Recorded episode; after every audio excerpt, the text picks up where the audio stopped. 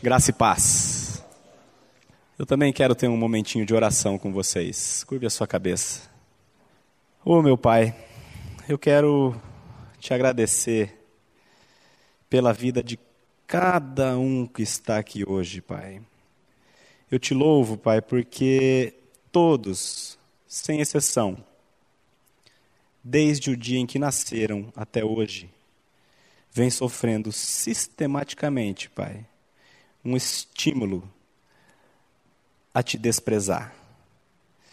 Mas se cada um está aqui hoje, nesta noite, é porque foi o Senhor mesmo que os trouxe, Pai, e eu te louvo por isso. A tua palavra diz que onde houver dois ou três reunidos em teu nome, ali o Senhor estaria também. De modo que eu quero agradecer a tua presença no nosso meio, Pai. Vem falar conosco através do teu espírito, nos dá ouvidos para ouvir e nos dá olhos para ver o teu reino que é maravilhoso demais. Nós te louvamos e te agradecemos no nome de Jesus, Pai. Amém. Gente, eu é um prazer enorme para mim estar aqui. Sempre é.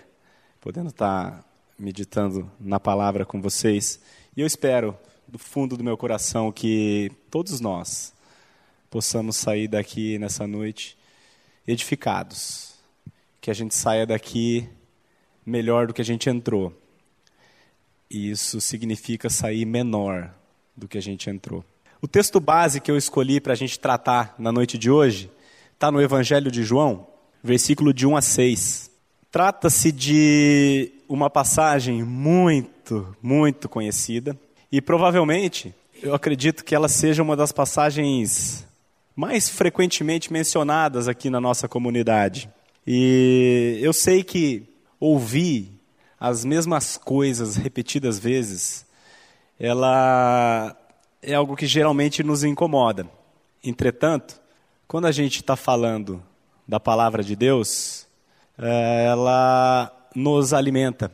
Jesus diz que nem só de pão viverá o homem, mas de toda palavra que procede da boca de Deus. Além disso, a Bíblia diz que em Deus não há mudança e nem sombra de variação, de modo que a sua palavra será invariavelmente sempre a mesma. E eu vou parafrasear o que o, Paulo, o, apóstolo Paulo disse aos filipenses, que a mim não me desgosta, e é segurança para vós outros que eu vos fale as mesmas coisas. Então, é uma palavra, é uma, uma passagem que é conhecida de todos, mas nós vamos ver de novo, porque é para nossa segurança que a gente medita nessa palavra. Havia entre os fariseus um homem chamado Nicodemos, um dos principais dos judeus. Este, de noite, foi ter com Jesus e lhe disse: Rabi, sabemos que és mestre vindo da parte de Deus, porque ninguém pode fazer estes sinais que tu fazes se Deus não estiver com ele. A isto respondeu Jesus: Em verdade, em verdade te digo, que se alguém não nascer de novo, não pode ver o reino de Deus. Perguntou-lhe Nicodemos: Como pode um homem nascer sendo velho? Pode, porventura, voltar ao ventre materno e nascer segunda vez? Respondeu Jesus: Em verdade, em verdade te digo, quem não nascer da água e do espírito não pode entrar no reino de Deus. O que é nascido da carne é carne, e o que é nascido do espírito é espírito. Gente, essa passagem da Bíblia, ela traz uma quantidade enorme de informações e nós poderíamos tranquilamente passar horas aqui meditando só nessa meia dúzia de versículos. Entretanto, devido à limitação de tempo que nós temos, eu vou eu gostaria de nos atermos hoje, especialmente na pergunta que Nicodemos faz a Jesus no verso 4. Como pode um homem nascer sendo velho? Pode porventura voltar ao ventre materno e nascer segunda vez? Gente, se a gente considerar que Nicodemos era um homem adulto, esclarecido, um dos principais dos judeus, a pergunta dele, para mim, ela soa até meio, meio cretina. Como é que o cara pergunta se ele pode voltar para a barriga da mãe dele nascer? Quando Nicodemos escutou Jesus dizendo que é necessário nascer de novo, aquele papo todo lhe pareceu loucura. E pela pergunta que ele faz a Jesus, nós concluímos que de fato ele não entendeu nada do que Jesus estava falando. E isso aconteceu por quê? Porque Nicodemos era um homem natural. E as coisas de Deus somente se discernem no plano espiritual. É o que diz em 1 Coríntios 2, 14. Ora, o homem natural não aceita as coisas do Espírito de Deus porque eles são loucura e não pode entendê-las, porque elas se discernem espiritualmente. Jesus estava falando das coisas lá do alto, mas Nicodemos, sendo homem natural, ele estava limitado às coisas que se veem. Por isso a pergunta dele ser tão fora de, de nexo. E outro ponto importante que nós devemos considerar na pergunta de Nicodemos é que ela também não foi uma pergunta adequada. Nicodemos perguntou como? Como nascer de novo? Como? Quando na verdade a pergunta adequada seria por quê? Por quê? O mesmo equívoco que Nicodemos cometeu há dois mil anos atrás, ele acontece conosco até o dia de hoje. Nós queremos saber de qualquer maneira como que eu faço para nascer de novo? Como que eu como que eu vou nascer de novo? Quando na verdade o que nós precisamos saber é por que é necessário eu nascer de novo? É isso que nós precisamos saber. E é essa pergunta que eu gostaria de tentar é, trabalhar com vocês hoje aqui. Por que, que é necessário nascer de novo? Na minha limitada compreensão, eu vou dizer que existem dois motivos básicos pelos quais nós precisamos nascer de novo. O primeiro é o mais elementar. O primeiro motivo pelo qual nós precisamos nascer de novo é porque o pecado não pode subsistir diante da face de Deus. Eu trouxe uma passagem para ilustrar melhor, é, que está lá no Antigo Testamento, em Êxodo 33, de 20 a 23. Nessa, nessa passagem aqui, é, Moisés estava conversando com o Senhor, estava batendo um papo. E em um determinado momento, Moisés falou assim: Senhor, eu rogo-te que o Senhor me deixe ver a tua glória, me deixe eu ver a tua face. E aí o que, que o Senhor falou para Moisés? Não me poderás ver a face, porquanto, porque nenhum homem verá a minha face e viverá. Disse mais o Senhor: Eis aqui um lugar junto a mim, e tu estarás sobre a penha. Quando passar a minha glória, eu te porei numa fenda da penha, e com a mão te cobrirei, até que eu tenha passado. Depois, em tirando eu a mão, tu me verás pelas costas, mas a minha face não se verá. A Bíblia diz que Deus não tem prazer na iniquidade e com ele não habitará o mal de modo que é impossível ao homem ver a face de Deus e permanecer vivo. Isso por causa da sua santidade. E uma boa ilustração da santidade de Deus está lá na primeira epístola de João, que diz que Deus é luz e nele não habita treva alguma. Então, para a gente trazer um pouco mais para a nossa realidade, da, da mesma forma que a noite não consegue, não pode subsistir diante da presença do sol, o pecado não subsiste diante da face de Deus. É impossível. É como a, a, escuridão não existe diante da luz, porque a escuridão é justamente a ausência de luz. A única forma de o pecador viabilizar a sua entrada no reino de Deus, sem que ele seja consumido pelo fogo da sua santidade, a única forma é que esse pecador seja completamente justificado da sua iniquidade. E esse é, portanto, o primeiro motivo pelo qual todos nós precisamos nascer de novo para poder ver o reino de Deus. E o segundo motivo é porque o homem não quer entrar no reino de Deus. Eu sei que o que eu vou dizer aqui agora pode parecer meio estranho, mas homem nenhum tem vontade de ir para o céu. O que ele tem é medo de ir para o inferno. O que passa é que, eu, como só existem essas duas opções, o céu e o inferno, o homem acaba preferindo o céu. Não porque o céu lhe seja agradável, mas porque o inferno é tenebroso. Eu quero ler com vocês uma passagem que está em Mateus 3, de 5 a 8.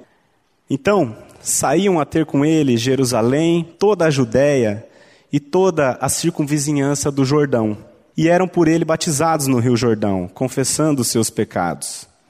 Vendo ele, porém, que muitos fariseus e saduceus vinham ao batismo, disse-lhes: Raça de víboras, quem vos induziu a fugir da ira vindoura? Produzi, pois, frutos dignos de arrependimento. Nessa situação, João Batista, que precedeu Jesus, estava batizando. E aí, muitos fariseus, muitos religiosos, se aproximaram de João Batista, não porque estavam arrependidos ou porque estavam buscando o reino de Deus, mas eles estavam ali no meio da, dos crentes todos ali, e, e religioso detesta crente. E eles estavam ali no meio dos crentes, porque eles estavam buscando fugir da condenação. Eles não estavam buscando o reino de Deus. São coisas completamente diferentes. O medo do sofrimento e o medo de sentir dor são sentimentos inerentes à nossa natureza. Mas o desejar a Deus não é algo inato do nosso coração. Nós não podemos confundir, gente, o medo do inferno com vontade de ir para o céu. Porque, apesar de serem coisas parecidas, são coisas completamente diferentes. Nas igrejas todas, nós temos dois tipos de pessoas: aquelas que adoram a Deus e aquelas que estão apenas buscando salvação para si. Os que adoram a Deus estão ali porque já tiveram o privilégio de conhecer a verdade de que Cristo já pagou a conta que ele devia. Os que estão buscando salvação estão ali apenas porque têm medo do incerto, têm medo do inferno, têm medo da morte, ou seja lá o que for. O homem natural ele pode ter e ele tem interesse pelas bênçãos de Deus, mas ele não tem o menor interesse pelo próprio Deus. E isso é um problema, gente, porque a Bíblia diz que no céu Deus será tudo em todos. Ora, se tudo que eu tenho no céu é Deus, mas eu não quero Deus, logo eu não quero ir para o céu. Contudo, se a outra opção que me resta é o inferno, então, meu, eu prefiro o céu. A minha esposa ela é, ela é campeã de me dar essas opções. Ela chega e fala assim: Márcio, você quer lavar a louça ou estender a roupa no varal? Certo dia, semana passada, eu estava conversando com o, com o porteiro do prédio que eu trabalho e a gente estava conversando sobre a, a situação que nós chegamos no Brasil e no mundo. A corrupção, no jeito que está, a impunidade do jeito que está. Tá, tá doido demais o mundo. E em um determinado momento, ele falou para mim assim: Cara, isso é só Deus mesmo para resolver. Aí eu concordei com ele e falei assim, Robertão, é verdade, cara, é só Deus mesmo. Meu, não vejo a hora de Jesus voltar logo, cara. Ele podia voltar logo hoje, a gente uh, descansar, pai. Ele arregalou o olhão, bateu a mão. Deus me livre. Hoje? Tá doido, cara? Deixa eu. Certa vez eu ouvi uma história que Estava uma igreja cheia e o cara perguntou: Quem aqui quer ir para o céu? Todo mundo. E aí ele refez a pergunta e falou assim: Quem quer ir para o céu agora? Opa, agora? Vocês estão entendendo, gente? As pessoas querem as bênçãos de Deus, mas as pessoas não querem o Senhor. A Bíblia diz que a Bíblia diz lá em, muitas vezes, ela diz em Salmo 14, Salmo 53, Romanos 3, ela diz: Não há quem entenda e não há quem busque a Deus, nem um sequer. E esse é o segundo motivo pelo qual nós precisamos nascer de novo. Esse é o segundo motivo. Deus quer, gostaria de nos levar para o céu. Mas se Ele o fizer contra a nossa vontade, logo o céu viraria um inferno. O homem natural não tem a menor vontade de ir para o céu, porque o céu é um lugar chato demais para ele. Vamos pensar no que diz respeito a entretenimento. No céu, por exemplo, não tem rock and roll, não tem sertanejo universitário e não tem qualquer outro estilo musical que não seja música gospel. No céu, só tem música cristã, louvores, salmos. Só tem música de igreja lá.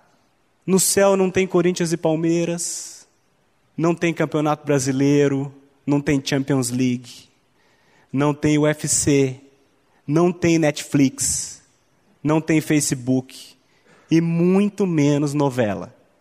Lá no céu também não vai haver animais, então não vai ter boi.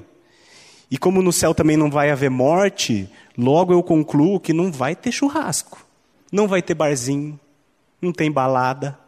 E no céu, Jesus diz que não há casamento. Logo, eu também concluo que não há sexo.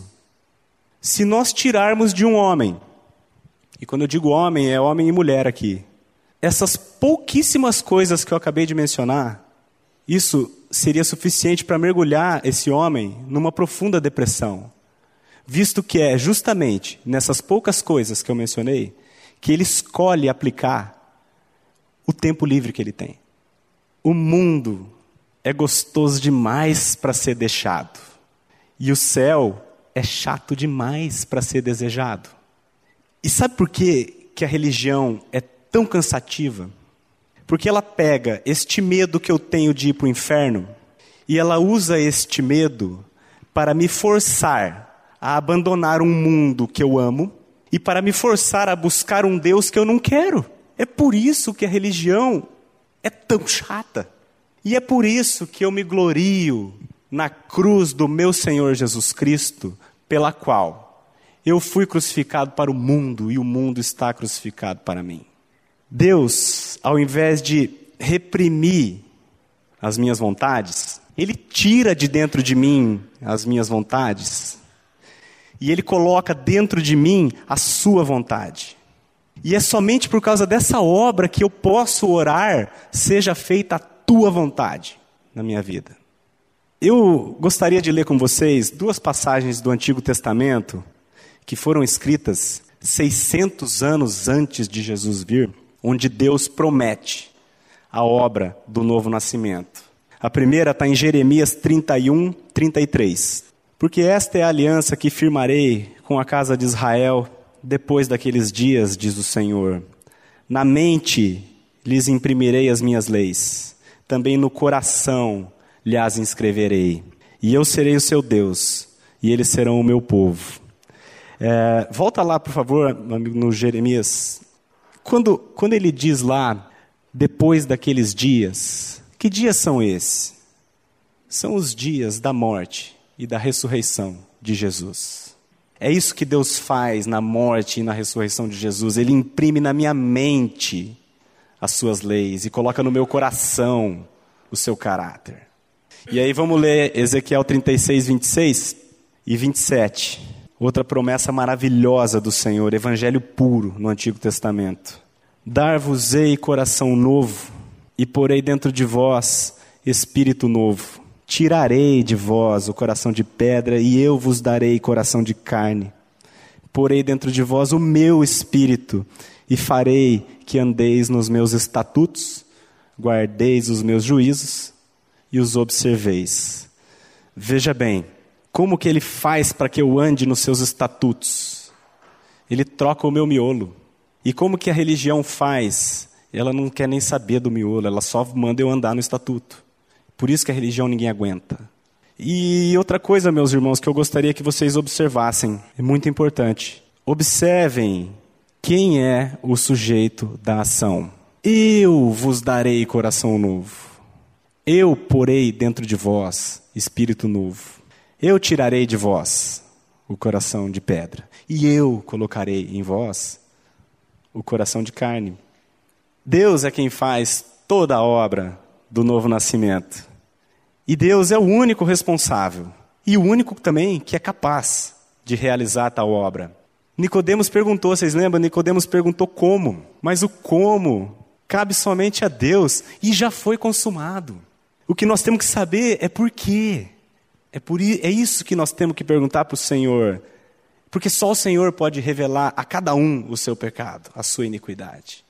Por que eu preciso nascer de novo, Senhor? Em outra oportunidade que eu tive aqui, eu pude contar para vocês que eu tive o privilégio de nascer num lar cristão e, portanto, tive o privilégio de ouvir o Evangelho desde muito criancinha. Contudo, eu só nasci de novo quando eu tinha 33 anos de idade. Demorou, hein? E então eu sempre fui temente a Deus, medo do inferno. Mas eu sempre fui um apaixonado pelo mundo. Ser temente a Deus é bom. A Bíblia diz que é o princípio da sabedoria. Mas ser filho de Deus é muito melhor. Ser temente a Deus, até o diabo é. A Bíblia diz que o diabo teme e treme diante de Deus. Agora, tê-lo como pai, isso é privilégio de quem nasceu de novo. Deus nunca representou para mim motivo de desejo. Como homem natural que eu era, sempre foi inconcebível para minha cabeça imaginar que Deus pudesse me proporcionar prazer maior do que aquele oferecido pelo mundo. Nunca eu ia conseguir imaginar isso. E não tinha nem a capacidade, nenhum homem natural tem essa capacidade.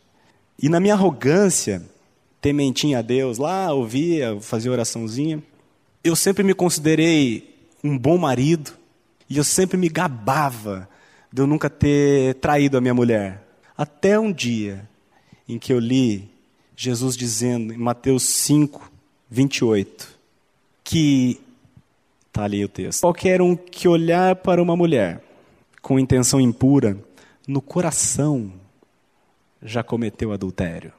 Eu vou contar um negócio aqui que eu nunca falei nem para minha esposa, e isso diz respeito a ela. Ela não está aqui hoje, que a gente está participando da escola de sexualidade que está tendo numa outra igreja. Ela ficou lá, eu vim aqui para a palavra e depois eu vou me encontrar com ela lá. Mas essa história diz respeito a ela, eu nunca falei nem com ela. Teve uma vez que a gente foi para o Paraguai comprar bugiganga, e aí tinha uma hora que eu estava dentro de uma loja, na fila do caixa para pagar, e eu estava sozinho, a Vanessa estava lá fora. E na minha frente tinha uma mulher muito bonita. E eu estava secando aquela mulher. Na minha lascívia, eu estava literalmente comendo-a com os olhos. E quando eu olhei lá fora, a Vanessa estava olhando para mim com os olhos cheios de lágrima. Aí eu continuei na fila para pagar e depois ainda, de forma dissimulada, além de adúltero, um baita de um mentiroso, cheguei para ela: Ô linda, o que aconteceu? Aconteceu alguma coisa? Por que você está chorando? A dor que eu causei na minha esposa, ela ela se sentiu traída, porque de fato eu a traí. Aí eu pergunto: como é que pode um cara desse sobreviver diante da face de Deus? Como é que um, um, um cara desse pode não pegar fogo diante da santidade de Deus? Não tem jeito, gente. É por isso que tem que nascer de novo. Eu, é, esse versículo ele foi muito impactante para mim, porque ele come, começou a me mostrar quem de fato eu era. O problema não é eu me deitar ou não me deitar com a mulher, o problema é a vontade que eu tenho de me deitar com ela.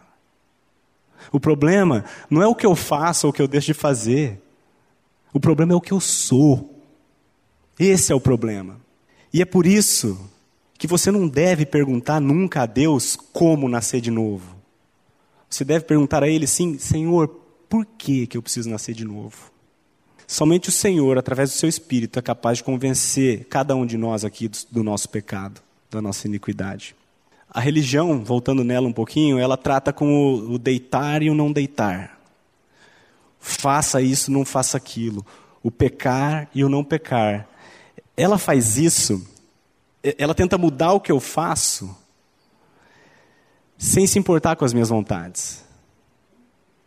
Mas Deus, Ele transforma a minha vontade, e Ele faz isso através do seu amor, sem nenhum tipo de imposição. Mas Ele me constrange através do amor.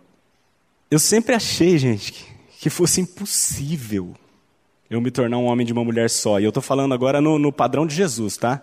Eu sempre achei que fosse impossível eu desejar somente uma mulher na minha vida. Mas o que é impossível aos homens é possível a Deus. Meu irmão, se você ama o mundo mais do que ama a Deus e não consegue imaginar que Deus pode te, dar, te proporcionar um prazer maior do que aquele que o mundo te dá, eu não tenho o poder de te convencer do contrário. Mas o que eu te digo é que eu experimentei os dois. E ó, eu experimentei o mundo bem mais, porque o mundo eu fiquei experimentando 33 anos. E o Senhor eu estou experimentando apenas dois. E eu digo para você que pela graça de Deus e pelo poder dele, o que antes me dava prazer hoje me causa náusea. E aquilo que para mim era chato, hoje é a minha vida. E eu não troco por nada que este mundo vil pode me oferecer. Tem uma, um cânticozinho cristão que a minha mãe cantava, canta até hoje. Cantava em casa e ele, eu sempre ouvi, mas ele só fez sentido para mim agora. Eu vou cantar aqui, vocês desconsiderem a afinação e a voz e prestem atenção na letra. Só o poder de Deus pode mudar teu ser. A prova que eu te dou, ele mudou o meu. Agora sou feliz, vivendo no Senhor. Nova criatura sou, nova sou. Só o poder de Deus pode mudar o teu ser. E a prova que eu te dou, ele mudou o meu. E agora sou feliz, agora sou feliz, vivendo no Senhor, porque eu sou uma nova criatura. Para finalizar, eu gostaria de ler um poema de Santo Agostinho do século V. E esse poema eu ouvi numa pregação do pastor Glênio, e eu gostei tanto dele, que eu transcrevi para ler para vocês aqui. Eu não te quereria e não podia te querer e nem queria te querer, pois o meu querer era escravo do pecado e dele dependente. O meu querer só queria o que me dava vantagem e tu jamais foste motivo para eu te desejar. Foste tu que me quiseste, porque eu nunca te quereria, se tu mesmo não convencesses o meu querer para te querer. Foste tu que me quiseste e eu agora te quero. Se você ainda não nasceu de novo, pare de perguntar a Deus como nascer de novo. E comece a perguntar ao Senhor por que, que eu preciso nascer de novo. E quando você fizer isso, eu até sugiro que você ore um salmo, Salmo 139, 23 e 24. Diz assim: Você pode e deve orar a palavra de Deus, porque é a palavra de Deus. Sonda-me, ó Deus, e conhece o meu coração. Prova-me e conheces os meus pensamentos. Vê se há em mim algum caminho mau e guia-me pelo caminho eterno. Em nome de Jesus. Eu estou certo que se você pedir, Ele vai te responder. O que eu digo só para você é o seguinte: alinha as suas expectativas, porque o que você vai ouvir não é agradável. Todavia, regozije-se totalmente no Senhor. Porque a Bíblia diz que quem está em Cristo, nova criatura é. As coisas velhas já passaram. E eis que tudo, tudo, tudo se faz novo. Que Deus abençoe todos nós. Amém? A mensagem que você acabou de ouvir faz parte do Ministério de Comunicação Palavra da Cruz. Temos um grande acervo de estudos bíblicos em áudio e vídeo. Distribuímos também gratuitamente o jornal mensal Palavra da Cruz. Entre em contato conosco pelo fone 0 operadora 43 33 728900 ou pelo e-mail livraria@piblondrina.com.br. Visite-nos pelo site www.livrariapiblondrina.com.br ou acesse www.piblondrina.com.br. Graça e paz.